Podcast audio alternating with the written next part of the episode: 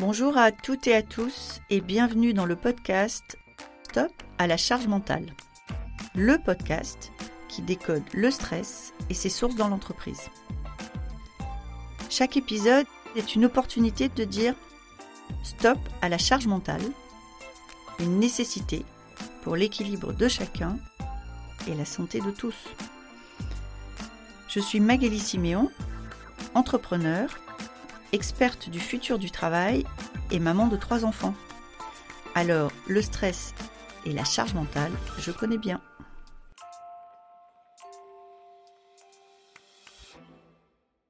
Donc, je m'appelle Nolwenn Bernacha-Solan. Je suis consultante et coach en management spécialisée en leadership. J'interviens pour les fonctions publiques, pour des groupes privés, pour le top management et puis euh, des dirigeants d'entreprise. Et j'ai la particularité d'être également paléoanthropologue. J'ai fait mes études au Muséum d'histoire naturelle. Et donc, ce goût pour l'histoire, cette pratique de l'archéologie, qui est aussi une archéologie intérieure, pour moi, eh bien, je la transfère dans ma pratique de coaching et dans les conseils que je donne en leadership.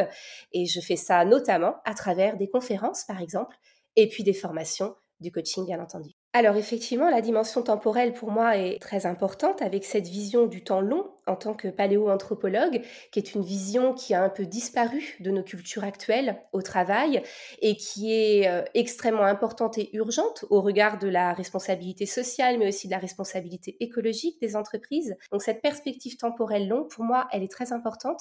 Elle l'est aussi au niveau du bien-être des personnes, parce que à l'heure actuelle, tout le monde se dit débordé, tout le monde a la tête sous l'eau, on entend les gens dire j'ai plus de bande passante, je suis épuisé. Il y a un emballement absolu au niveau temporel qui pour moi est beaucoup lié à la manière qu'on a de percevoir le temps dans notre société, qui est un temps linéaire, avec le passé derrière nous, le présent, puis le futur qui va venir, qui met une énorme pression parce que faut vraiment remplir le temps présent pour s'assurer que l'avenir va être efficace et puis on a peur de le perdre, de le voir disparaître. Donc on s'emballe, on est hyperactif, on comble le vide, les interstices en permanence. Ça accroît effectivement la pression.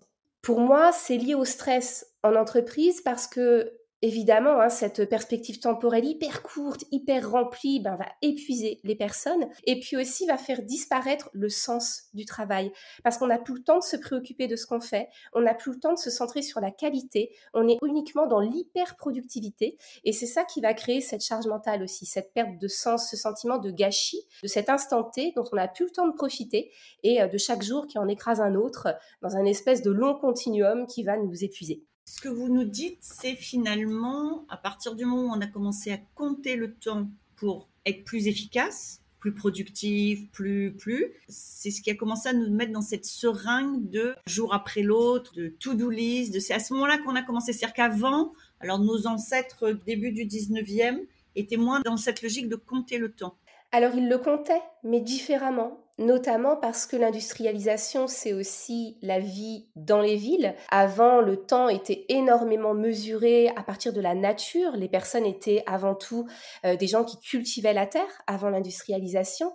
Et donc le temps, bah, il avait des cycles. Il y avait le temps de la moisson, le temps de l'été, qui était un temps d'hyper-travail, et puis l'hiver, où on allait se reposer, on allait passer les soirées à tisonner, qui était un temps très méditatif, un temps reposant. Nous, on n'a plus du tout ce cycle. Euh, moi, j'entends tout le temps les gens me dire non, mais c'est le rush en ce moment, ça va se calmer. Ça fait des années qu'ils attendent que ça se calme et ça ne se mmh. calme jamais. Mmh. Donc, il n'y a plus du tout ce cycle d'intensité puis de repos. On est complètement déconnecté de ces cycles-là, sachant qu'on a besoin en hiver de se reposer. Hein. Pour euh, l'anecdote, entre guillemets, on a 14% euh, de gènes néandertaliens et on a découvert récemment que l'homme de Néandertal hibernait. Alors, ça ne veut pas dire qu'on devrait hiberner en hiver, mais on a probablement besoin de phases de repos et de phases d'intensité. Il n'y en a plus du tout depuis qu'on est industrialisé, citadin, etc. Merci beaucoup d'avoir été avec nous aujourd'hui. Cet épisode vous a plu? N'hésitez pas à me laisser une note. Envie d'en savoir plus? Abonnez-vous directement depuis votre appli de podcast préféré. Et si vous souhaitez me confier votre histoire sur le stress en entreprise, contactez-moi via notre site Lily facilite la vie. Le lien est dans la description. Je vous donne rendez-vous la semaine prochaine pour un nouvel épisode de Stop à la charge mentale. Merci et à bientôt